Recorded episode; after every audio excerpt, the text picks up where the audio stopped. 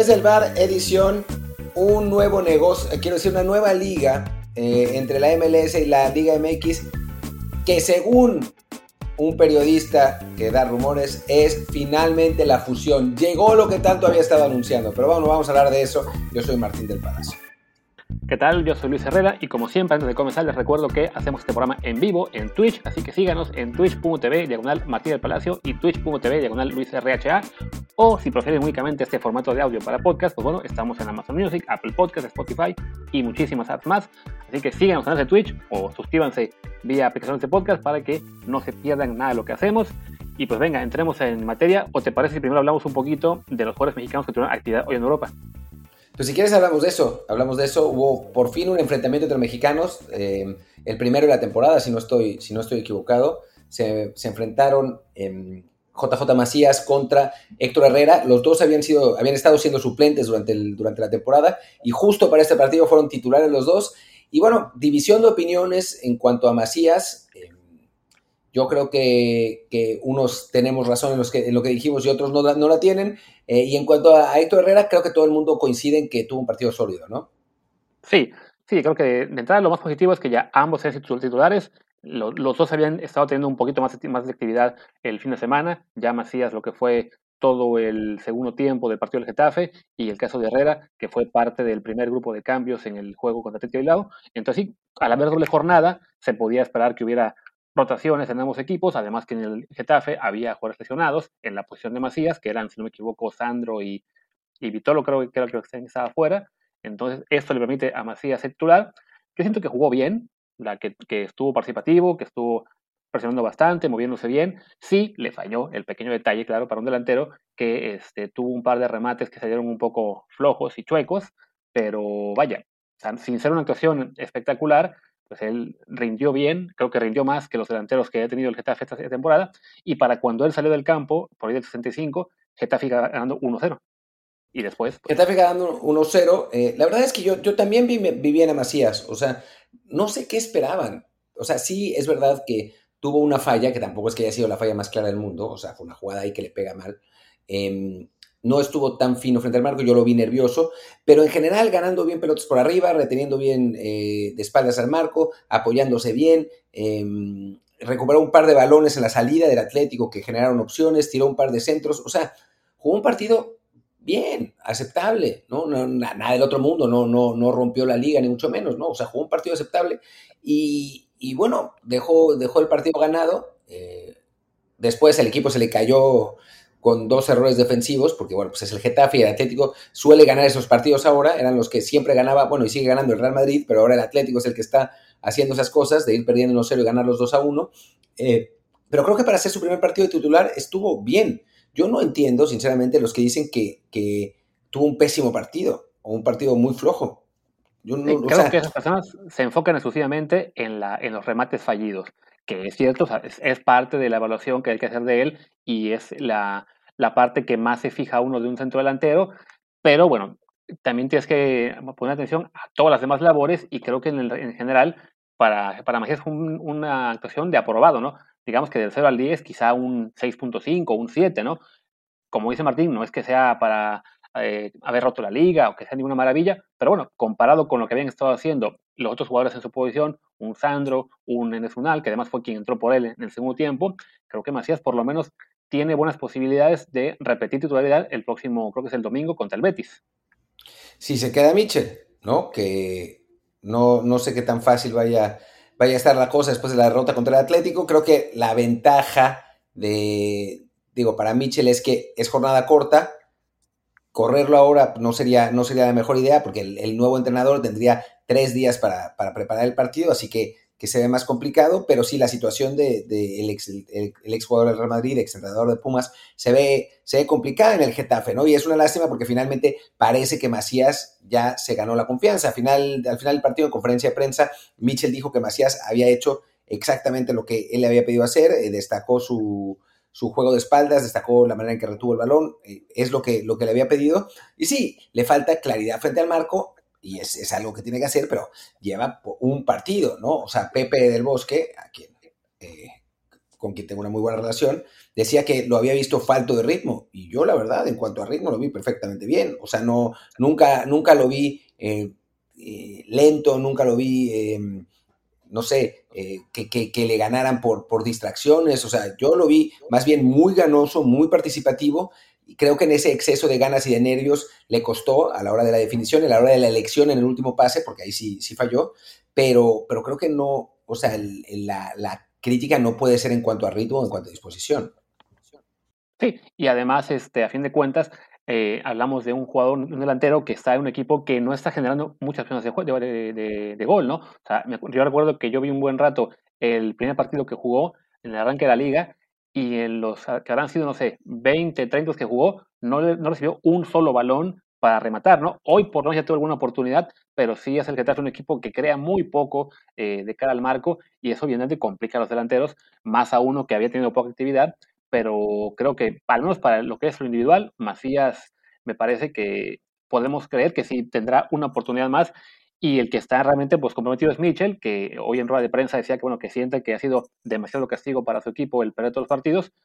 Yo la verdad es que ofensivamente les he visto muy poco, entonces pues solamente quiere esperar a eh, quedar 0-0 en tres de esos partidos, pues sí, no, es, es complicado defender su, su permanencia en Getafe. Hay que decir que bueno, en la Liga Española suele ser mucho más paciente los equipos con sus técnicos, pero ya después de seis partidos, seis derrotas, si se suma una séptima ante el Betis el domingo, que además es en Sevilla, sí veo ya muy complicado que la directiva lo aguante mucho tiempo más, ¿no?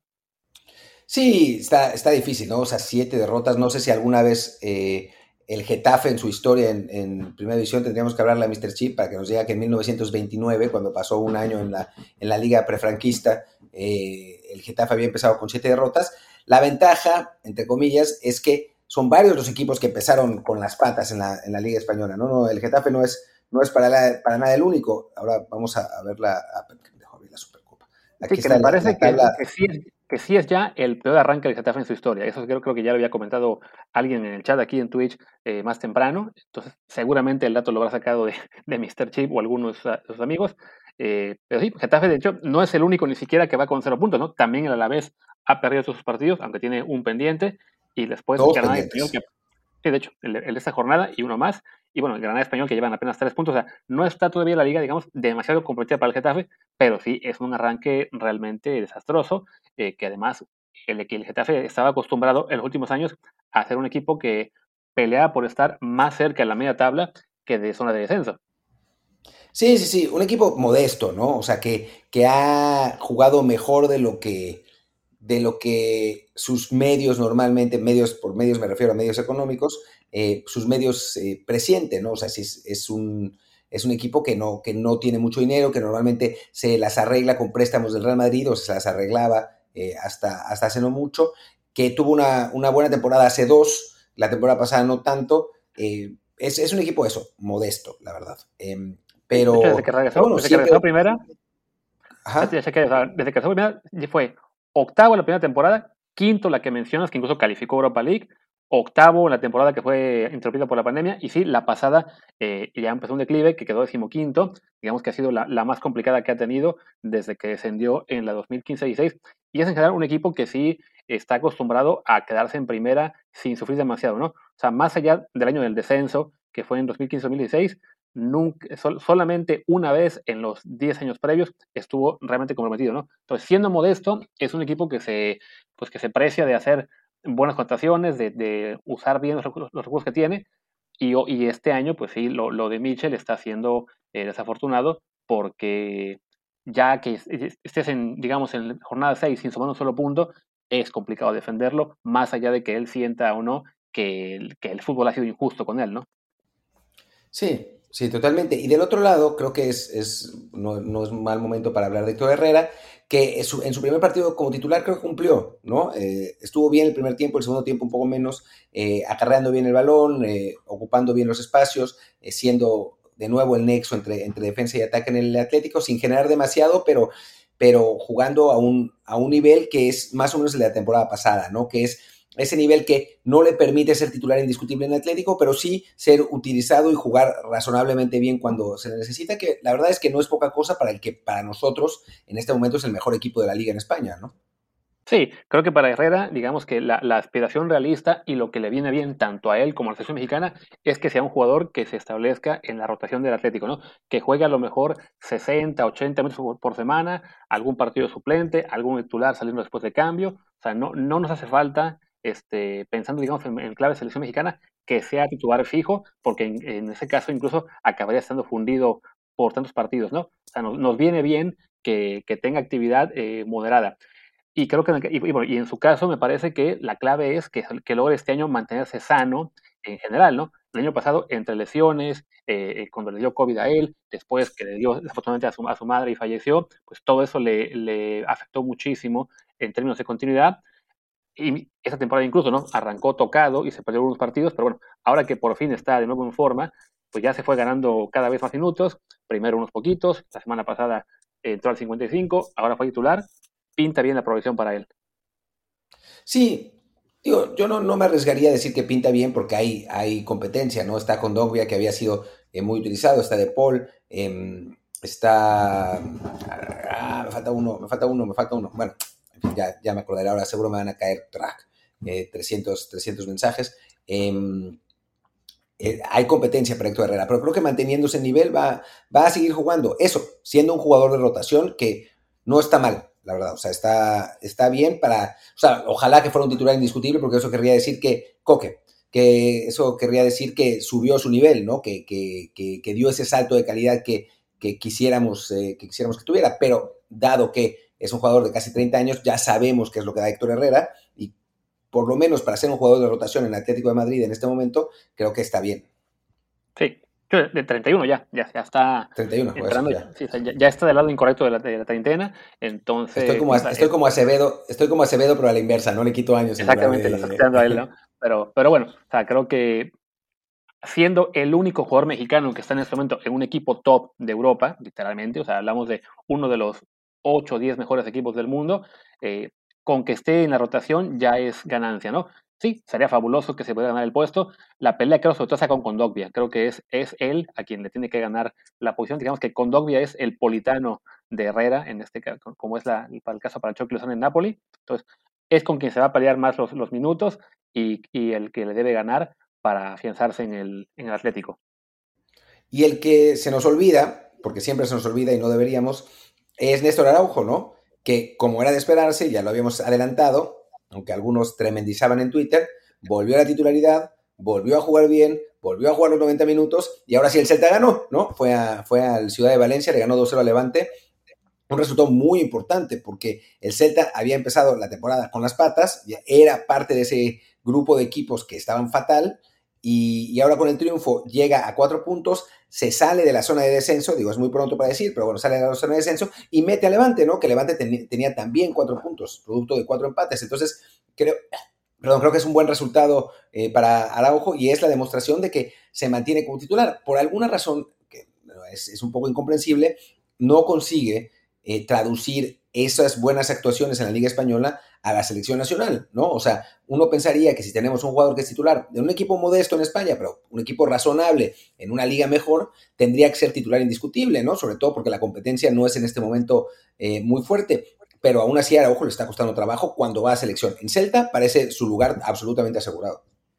Sí, que es curioso porque por lo general lo que pasa con los mexicanos es de que incluso cuando sus clubes están rindiendo poco o jugando pocos minutos, este, llegan a selección y vemos, eh, los vemos cerca de su mejor nivel, ¿no? Eh, y, ha, pasado, digamos, hasta como, bueno, el caso, eh, digamos, icónico era el de Yodo Santos, ¿no? Que no se pensaba nunca en ningún club y de todos modos, este, en selección siempre rendía en su mejor momento, ¿no? Y Araujo, pese a que está en su prime y jugando regularmente con el Celta desde el año, bueno, hace ya dos años, sí, en selección ha sido muy inconsciente, ¿no? Digamos que en, en, este caso, bueno, por lo menos la parte de liga la está haciendo bien, pero sí urge que se consolide en, eh, en selección que, que, pueda replicar esos buenas actuaciones en el Celta con el Tri, sobre todo porque bueno, ahora parece que ya tiene al que será su, su, pareja en el Mundial, aunque bueno, que es Johan Vázquez, aunque en este caso Johan hoy se quedó una vez más en la mano con el Genoa, que empató a dos con el Boloña y que me decían en el chat que incluso entraron de cambio otros dos centrales en lugar de él, que igual yo pienso que no hay de, qué alarmarse, es bastante normal que después de estar jugando eh, año y medio en Pumas en Liga MX, pues cueste un poco de tiempo eh, a, afianzarse eh, primero en la plantilla y ganarse un sitio, ganarse oportunidades en, la Serie A. Sí, la verdad es que yo, yo pensaba que iba a llegar con más, con más oportunidades, ¿eh? Eh, que, le iban a dar más, más pasos. Se ve que no ha convencido en los entrenamientos al, al técnico. Llegaron también otros dos centrales que han jugado más, esa es la, es la realidad.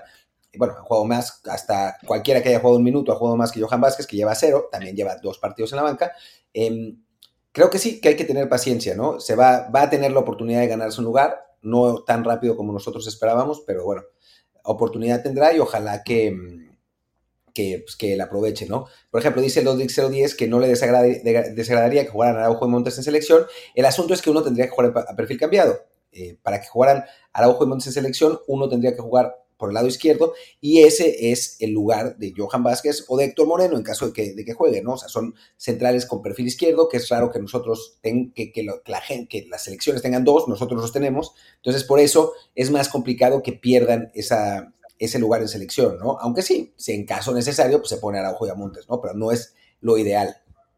Sí, sobre todo siendo que son en este momento los que están en, más ritmo, ¿no? O sea, Moreno está jugando, apenas regresando a jugar, ha tenido todavía pocos minutos con el Monterrey, Johan aún no tiene actividad con el, con el Genoa, pero bueno, el caso de Johan creo que sí tiene que verse más a mediano y largo plazo. Recordemos que el año pasado estábamos sufriendo porque Arteaga se quedaba en la banca todos los partidos en el Genk.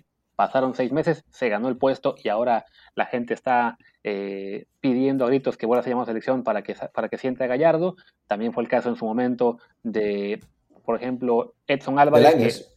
Twente Lines, que jugó muy poquito los primeros años y ya ahora pues parece mucho más avanzado. Edson, Edson Álvarez, que bueno, que aparte también jugó hoy, él sí llegó a jugar unos partidos como titular con el Ajax, pero perdió muy rápido el puesto y le tocó igual picar piedra pues como un año antes de poder ya afianzarse. Entonces hay que ser conscientes de que el salto de Liga MX a ligas europeas, en particular a las tres, cuatro más importantes, es difícil y casi ningún jugador mexicano va a llegar a ser titular de inmediato, ¿no? No ha sido el caso de Macías, no ha sido el caso de Johan, ni se diga, será tampoco el de Santiago Muñoz ahora que ya está por fin incorporado al Newcastle. Es normal, ¿no? Nos toca ser más pacientes y pensar que, bueno, es cosa de aguantar un ratito para que tenga ya muchos minutos, ¿no? Y bueno, hablemos de Edson, que para variar el Ajax otra vez goleó y Edson jugando a gran nivel.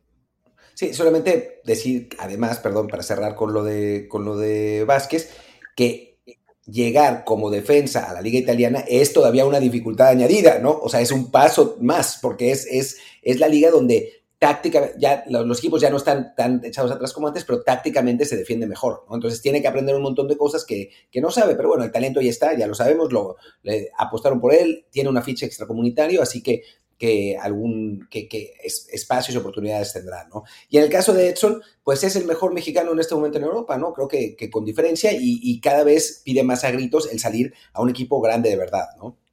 Sí, aquí un detalle más del caso de Johan, ya recordé que parte de la cláusula de, de venta, bueno, del acuerdo que tenía Pumas y Genoa, si no me equivoco, es de que es, una, es, un, es un préstamo con venta obligatoria una vez que juegue un partido me imagino que también ahí tendrá algo que ver de que, ok, no quieren que juegue hasta que realmente estén seguros de que sí vale la pena, aunque sea solamente un juego, pero saben, ok, no lo voy a meter nada más porque sí, sino ya que me comienzan entrenamientos, entonces sí, lo usamos en la liga eh, eh, con el Genoa, ¿no? Y, y, Edson, creo que coincido en que ya no, falta mucho, hablamos el siguiente verano, para que salte a un mejor equipo. Eh, no sé qué tan grande puede ser la, la expectativa, pero sí es en este momento el jugador mexicano con mejor proyección eh, realista, ¿no? Johan también lo vemos como un jugador que tiene gran potencial, pero bueno, falta ver qué tal lo hace en Italia primero. Sí, sí, sí, o sea, paso a paso, pues, pero Edson, lo hablábamos ayer, en el, programa de ayer, a los 23 años, al nivel que está jugando, pues sí parece estar listo ya para un salto más grande, ¿no? Luis, Luis decía que, que lo veía en el Southampton, en el Leicester, yo creo que podría dar un salto incluso a un equipo más arriba que eso, por edad, por posición, por estilo de juego, o sea, tener un, jugador, un mediocampista defensivo que tenga tan buen manejo de balón no es tan común. Eh, te puede jugar también como, como central. Eh, si el técnico es Juan Carlos Osorio, te puede jugar de lateral derecho también.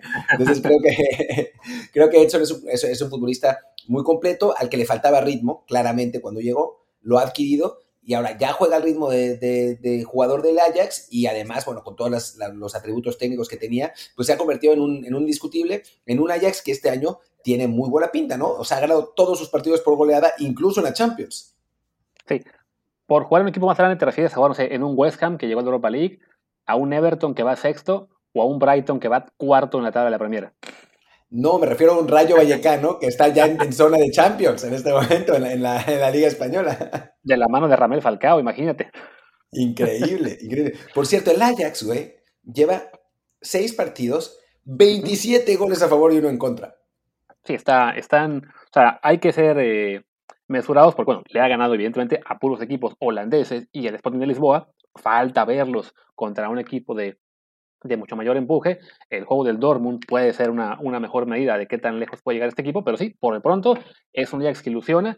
Esperemos que sea un Ajax que cuando ven los jugadores, pues no les pase que venden a uno a la Juventus y está en zona de descenso y otro al Barcelona y está en la peor crisis de historia, ¿no? Como decíamos ayer. Pero bueno, yo, yo lo compro, ¿eh? O sea, que manden a Edson al Barcelona, no me importa que sea este Barcelona. O sea, que se vaya para allá, que, que él ayude a, enderezar al equipo, ¿no? O a la Juve, no importa. Este, Edson lo puede ayudar a, ponerlo en, Que lo manden a cambio de, McKinney. Exacto, intercambio. Manden a McKinney al Arsenal. Al Arsenal sí, al Arsenal, por favor, pero mándenlo al Ajax. Mándenlo al Ajax. y, que nos, se, lleven a, Edson a la, a la Juve. No, la verdad es que sí es, sí es el, el equipo que, el jugador mexicano que tiene mejor pinta el que es más favorito para ser campeón este, este año en, su liga, junto con el Atlético quizás, y, la verdad es que tiene, tiene buena pinta la temporada para Edson Álvarez. Así es. Y bueno, ¿qué te parece ya para cerrar la parte de mi casa en Europa? Nada más mencionar quiénes faltan por jugar en esta jornada de media semana. Eh, si no mal recuerdo, en el caso del Betis juegan el jueves. Ya olvidé el rival en este momento, pero bueno, ahí estará guardado. Quizá Laines, aunque está más complicado que lo metan a la convocatoria todavía. Yo, leí a Pellegrini diciendo que el fin de semana, o sea que Laines va, va a ser convocado el fin de semana.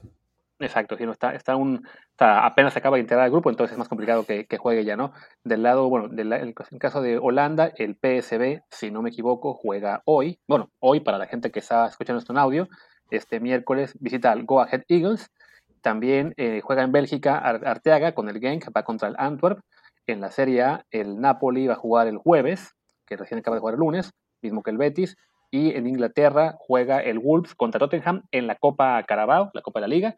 Ahí no sé qué tanto le convenga al Wolves en este momento usar al equipo principal, considerando que en la liga pues no andan tan bien, ¿no? Quizás sea momento de decir mejor a este equipo, a este, torneo que vayan los juveniles, aunque se pierda de inmediato, porque además el rival de Tottenham, que mandes al equipo A o al B, pues está muy complicado de todos modos.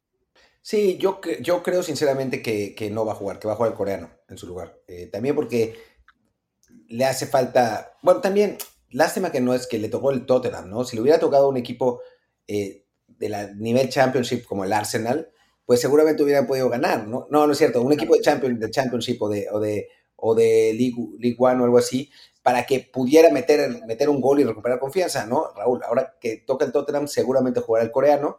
Em, y, y digo, también, o sea, creo que con Raúl hay que tener paciencia.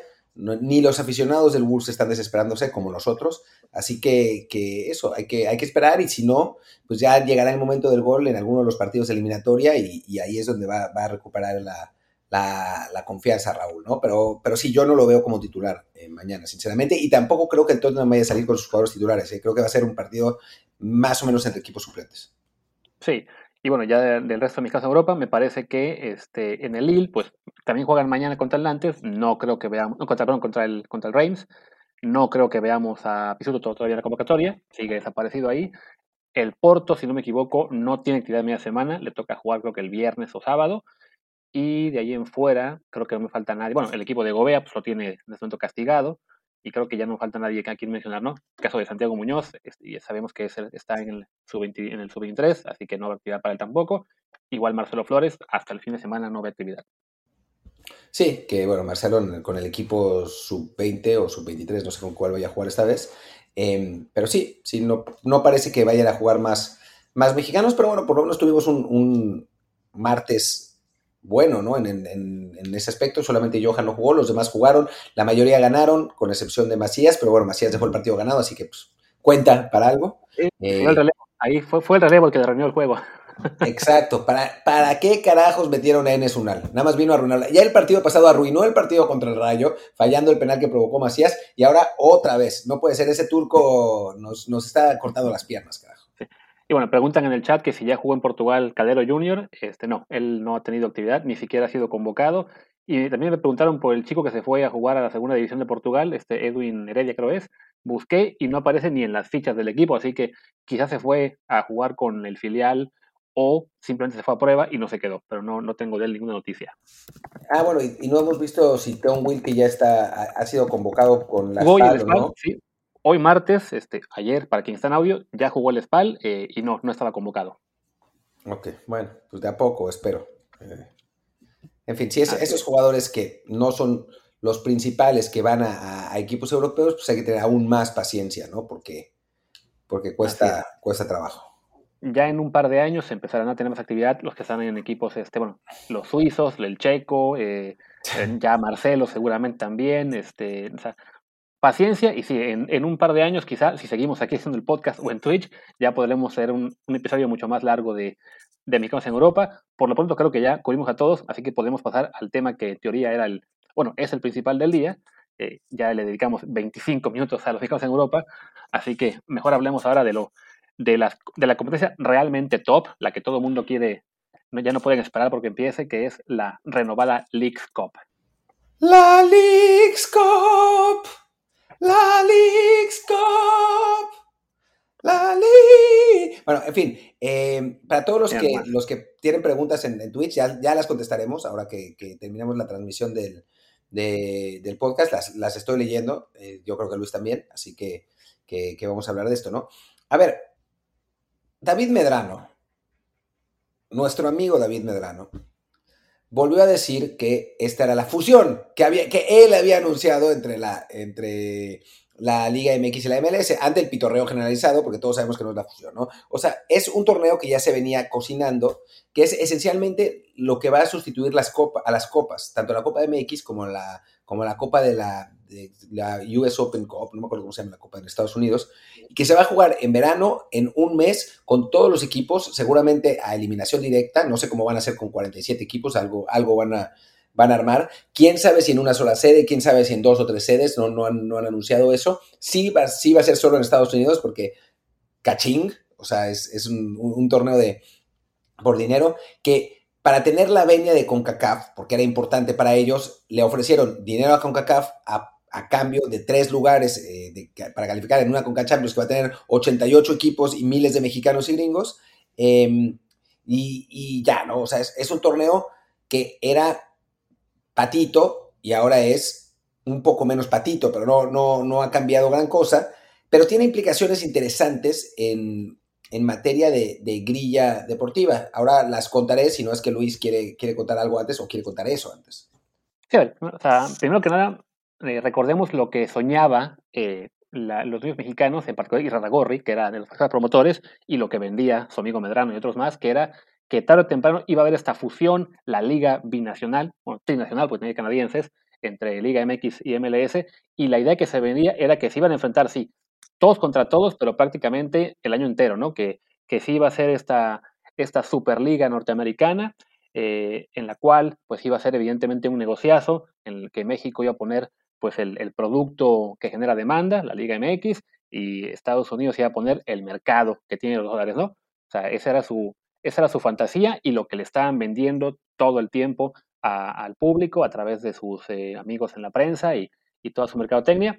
¿Qué es lo que resulta? Pues que bueno, que con CACAF mete la, mete la cuchara y ese sueño del negocio redondo Liga MX MLS pues se acaba convirtiendo en un clasificatorio para Conca Champions. Porque ese torneo, en la práctica, se convierte en eso. O sea, ni, siquiera, había quien me, había me decía, este, hace rato de amigos americanos, que si esto va a ser el equivalente a la Copa Sudamericana o a la Europa League. En el mejor de los casos pudo ser eso. Ni siquiera, porque ahora se convierte en eso, no simplemente en un, en un torneito de un mes que acaba dando de premio, wow.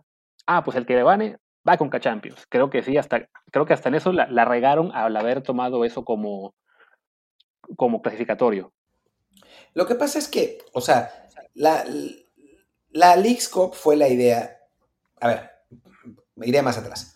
La Conca Champions es el, la única fuente de ingresos de CONCACAF junto con la Gold Cup, ¿no? con la Copa Oro. O sea, es la manera en que CONCACAF hace dinero y la reparte entre sus miembros. Ningún otro torneo de CONCACAF hace dinero.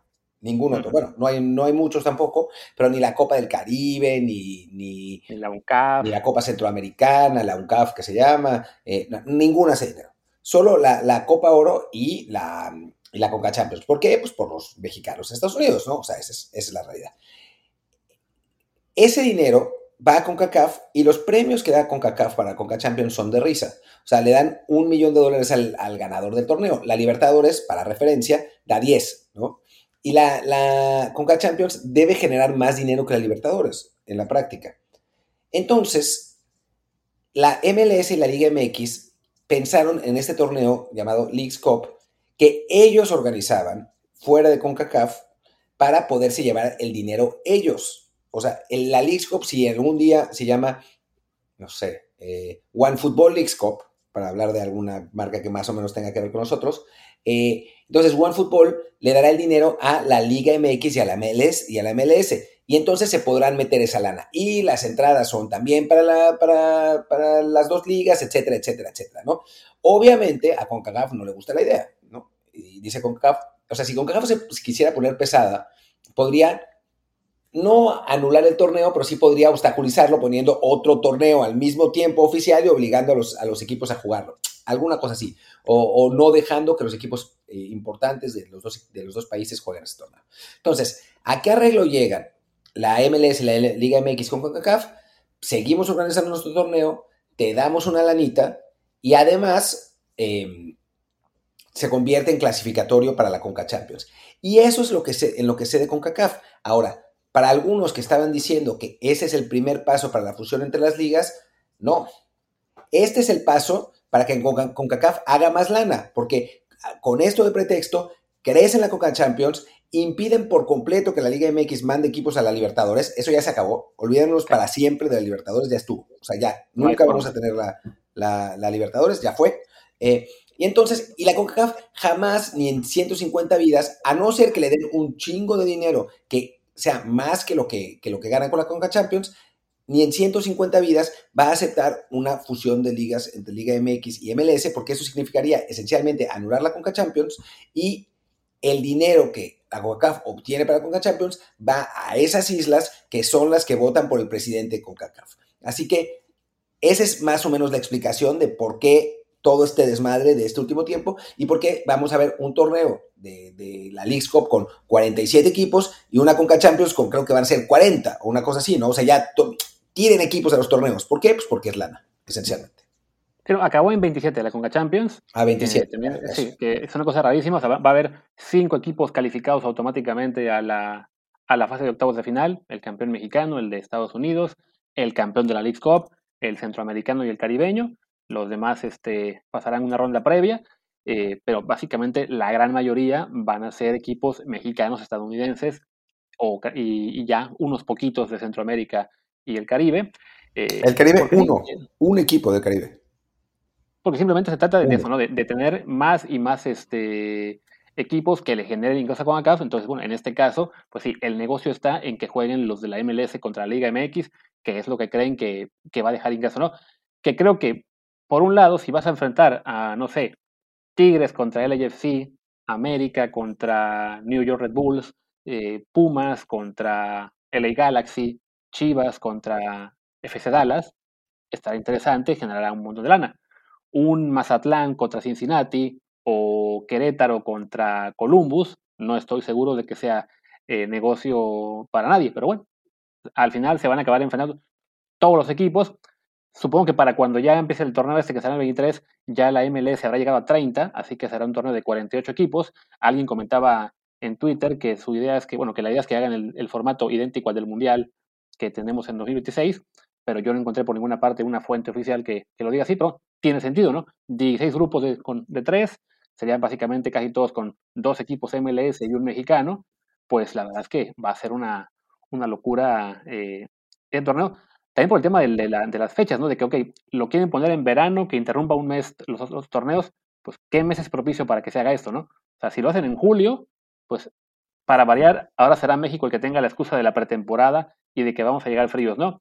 Lo pones en, septiembre y estás este, básicamente cortando eh, la Liga Mexicana a la mitad, la, MLS quedándoles, no sé, cinco o seis jornadas. Está muy extraño todo este relajo. Sí, está, está raro, pero bueno, pues es que lo importante es el dinero y van a encontrar la manera de, acomodarlo, ¿no? Y yo no dudaría que muchos equipos jueguen con suplentes. O sea, es un torneo que es, con un timing incomodísimo, realmente incomodísimo, sobre todo para los mexicanos, eh, que el premio es una mamada. O sea, calificar a la Coca Champions, uy, no, qué premio espectacular, ¿no? Qué, ah, qué maravilla, ¿no? por, un segundo pensé que el premio era otra cosa. Y dije, bueno, pues algo es algo, ¿no? Algo que decías. No, hombre, no. no es Mejor que sea eso que decías que la Champions. Sí, y además, este, que el, creo que el tema de que para que no jueguen los suplentes es que deciden que, la, que este torneo haga parar por completo ambas ligas. Para que los equipos tengan el incentivo de juegas con todo tu equipo porque si no, tus titulares se quedan un mes sin actividad, ¿no? Pero sí, de todos modos, está, está muy extraño, porque además, ponle que sí, juegue, este, paras la Liga Mexicana, paras la MLS, arranca la League Cup, este, este formato de, grupos, perfecto, estás jugando con los, con titulares, pero pasa una ronda y ya se quedaron fuera 16 equipos, y la siguiente 16, y entonces tienes a muchísimos equipos de México Estados Unidos que se quedan parados dos o tres semanas.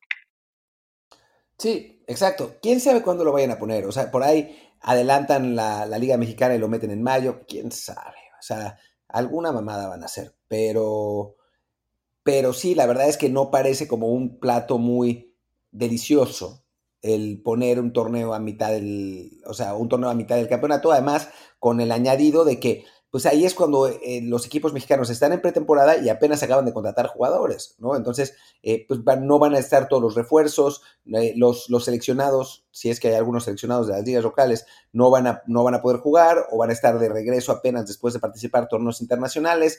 O sea, es un torneo de mega petatiux, o sea, si lo analizamos, es realmente un torneo chafísima, ¿no? Que ya lo era, ¿no? O sea, no, no, no era un torneo ni remotamente interesante y ahora pues es un, torneo menos interesante. Bueno, no sé si menos interesante, pero, pero poco interesante. Lo que sí es que pues el Puebla lo va a jugar y hay un millón de poblanos casi literal en Nueva York y entonces van a poner los partidos ahí y se va a llenar el estadio y caching va a ser lana la MLS, va a ser lana la Liga MX, va a llegar algún patrocinador en Estados Unidos, Wells Fargo eh, Leagues Cup y, todos ganan en cuanto, en cuanto a dinero, pero a nivel deportivo pues es, un torneo que no, nos va a dar absolutamente nada, ¿no?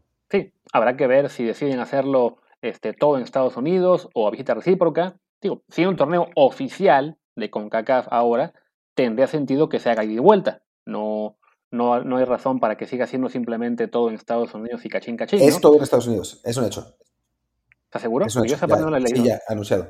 Sí, ya. Pues bueno. Todo en Estados Unidos para, entonces, entonces, para cómo de males, ahí de nuevo la Liga MX, la Liga MX cediendo en lo deportivo por asegurar el negocio, porque es para qué fregados, o sea, le estás dando ventajas deportivas a la MLS de que se juegue todo en Estados Unidos, ¿no? De por sí que están de, eh, de pesados los que dicen que la MLS ya casi nos alcanza, y, y ventas un torneo completo en el que todo se va a jugar allá, pues francamente sí es este. O sea, es, es, demasiado. O sea, si demasiado que, que se juegue. ¿Cómo? Ok, pero si lo piensas, el premio del torneo son tres equipos que califiquen al torneo más chaqueto del mundo. O sea, me, me da, me da que califiquen, no. O sea, ¿a quién le importa? El, detalle es eso, que si lo empiezan a ganar ellos, va a regresar. Bueno, nunca se va a ir, pero otra vez la cantidad de que ya nos alcanzaron. Y no, creo que así sea un torneo piterísimo hecho por el dinero, pues no hay por qué ceder en ventajas deportivas y, que, y darle a la MLS más chances de por fin ganarnos algo. ¿Ves que a Irargorri eso no le importa? O sea, le importa la lana, al final de cuentas. Y por eso tiene a su, a su francotirador, que no es el francotirador, sino es David Medrano, eh, publicando esas notas. Porque a final de cuentas lo que, lo que les importa es ganar la lana. Es ganar la mayor cantidad de lana posible en la mejor circunstancia posible. Si un equipo mexicano no gana la, la Leagues Cup, no les importa tampoco. O sea, lo que les importa es que los paisanos lleguen y, pongan su dinero. Lo que sí no es buena idea, no sería buena idea, es que la final sea, por ejemplo, entre dos equipos de MLS, porque ahí sí a nadie le importa, ¿no? O sea, nadie va a ver el, partido, el rating va a ser de cero, eh, la, gente no va a ir al estadio, eh, ahí va, a ser otra cosa, ¿no? Pero si, si pones la final en el Rose Bowl de Pasadena, que caben 105 mil personas, y la final es América Chivas, por ejemplo, puta, se atasca, ¿no? O sea, es el, éxito más grande de la historia, lo transmite todo el mundo, ¿no? Eh, pero, pero sí, por eso alguna ventaja competitiva tienen que tener los clubes mexicanos porque son los que realmente llevan la lana. Pero sí, o sea, que el hecho de que califiquen tres a, a Conca Champions sean tres del MLS, en sí mismo le vale madre a Ramón. O sea, esencialmente. Ah, claro. Pues, sí, no, aquí la, parte que queda más importante por definir es el tema de las fechas. No solamente pues, bueno, por el, acomodo en sí, sino ver cómo va a afectar también al, al mexicano. Creo que la Copa MX ya, es, eso, es obvio que ya ha muerto, no, no volverá. Eh, es la, esta, este torneo toma su lugar. Pero igual pone que si esto no lo vas a hacer, este, no sé, todo un mes, digamos, en agosto, pues ya no tienes espacio para que acabe la Liga MX, el, torneo de apertura, al menos no en la configuración actual. Este, también tienes que considerar de que si lo metes en una fecha en la cual se estorba con fecha FIFA, pues tienes ahí este, también eh, a muchos seleccionados fuera, o sea, el acomodarlo está, está complicado y, genera, la verdad, sí, un, una afectación importante al, al torneo local mexicano también. Sí, Vamos a ver cómo, ¿no? O sea, vamos a ver qué fechas ponen, cómo le hacen, no sé. No sé, esto... Mira, me daría coraje si no es porque ya, o sea, güey, ya. ¿Qué, se le va a hacer, no? Ya es, es, el mismo chiste de siempre, ya estamos en la, en la misma, ya. Ahora sí que, como, como decían, creo que los Simpson, ni... no esperábamos nada y aún así alcanzan a decepcionarnos cada vez. Así que. No, este fue Malcolm in the Middle, el hermano. Ah, Malcolm in the Middle, es verdad, sí, es cierto. Lo, dice el em, hermano menor. Y lo, que, lo que sí es que la, la Liga MX está mal, pero la MLS también. O sea, es el mismo chiste, nomás que del otro lado de la frontera. Para los que dicen, no, sí, la MLS tiene un montón de cosas que evitar. Sí, eh, ya nos están ganando en cuanto a profesionalismo y en cuanto a, gestión. No mames, es el mismo desastre. O sea, son tal para cual, literal oh sí, la, cuando los gringos se empeñan en algo, lo consiguen. Y van a conseguir que la MLS sea un, una liga de primer mundo. Ja, ja, ja, ja, ja. O sea, no mamar. Después de ver eso, ¿cómo, cómo se atreven a decir esas cosas? Sí, no, llevan ya 25 años con eso, con lo mismo y su, máximo avance es este, lograr este torneo eh, combinado con México, que sí, a ver qué desastre arman, también a ver cómo se acomoda después cuando la FIFA imponga su nuevo formato de, de selecciones, que va a estar este simpático, que a lo mejor diga, no sé, pues en en, agosto se para la liga por la League Cup, en octubre se para por las eliminatorias del, Mundial. bonito desmadre que se va a armar en los próximos años. Desmadre total, ¿no? Y mi propuesta era que eh, jugaran una copa previa los equipos de la MLS contra los de la expansión MX para que estuvieran más o menos al mismo nivel y que ahí sí los ganadores se enfrenten a los, a los equipos de Liga MX. Creo que eso sería, sería más competitivo, deportivo, más competitivamente deportivo y aún así, pues la verdad, digo, sin faltarle respeto a nuestros paisanos en Estados Unidos, pero también irían a ver Atlante. O sea, no, no es solamente que vayan a ver los equipos de primera, o sea, nada más se, les pone un equipo mexicano y van. Así que negocio habría de cualquier modo. Sí, y para quien crea que nos estamos riendo con esa idea de que sean los MLS contra la Liga MX, solo recordaría que, bueno, así como los de la MLS se enfrentan a la Liga MX en la, en la Conca Champions, pues los del ascenso se enfrentan a la Liga MX en la, en la Copa MX, y mientras en los últimos 16 años solamente, ni un solo equipo de la MLS ganó la, la Conca Champions, en ese lapso sí hubo un equipo del ascenso que ganó la Copa MX y creo que dos más que llegaron a la final. Así que tan lejos no está el nivel. No, no, no, ese, es un tuit que, deberíamos poner y con, caritas de frío para, para Hércules Gómez, porque... Te lo pongo así. La MLS nunca le ganó la Conca Champions digamos la que contaba a la, Liga MX, el Veracruz de Fidel Curi le ganó una Copa MX a la Liga MX. Ah, sí, bueno. Y Fidel Curi, que en paz descanse, bueno, no, que, ahora está, está en un lugar mejor, está en un lugar mejor, en la cárcel. que ahora es Fidel N. Fidel N, Fidel N, presidente del N, porque es un equipo que ya ni existe, pero, pero sí, sí, sí, se va, qué cosas, qué, cosas en el, fútbol mexicano, nuestra, nuestra bendita, eh, nuestra, nuestra liga. No, no, no sé qué más decir. Oye, eh, creo que mejor ya que... sacamos el episodio de una vez y que ya, ya nos queda mucho más que decir. Este, Después contestamos preguntas, hablamos del Canelo, eh, que, que ah, el Canelo de hoy es genial, es maravilloso. Ahora ponemos las imágenes y las, las platicamos. además eso, a la gente que cree que no, que el tipo no boxea, o sea, hasta cuando lo agarran prevenido, mira la reacción que tuvo, espectacular ese video, también lo, también lo pondré en Twitter. Pero bueno, cerramos la versión audio, yo soy Luis Herrera, mi Twitter es arroba luisrha. Y yo soy Martín del Palacio, mi Twitter es arroba martindelp y el del podcast es desde el bar pod, desde el bar POD. Muchas gracias y nos vemos quizá una vez más esta semana. Chao. Chao.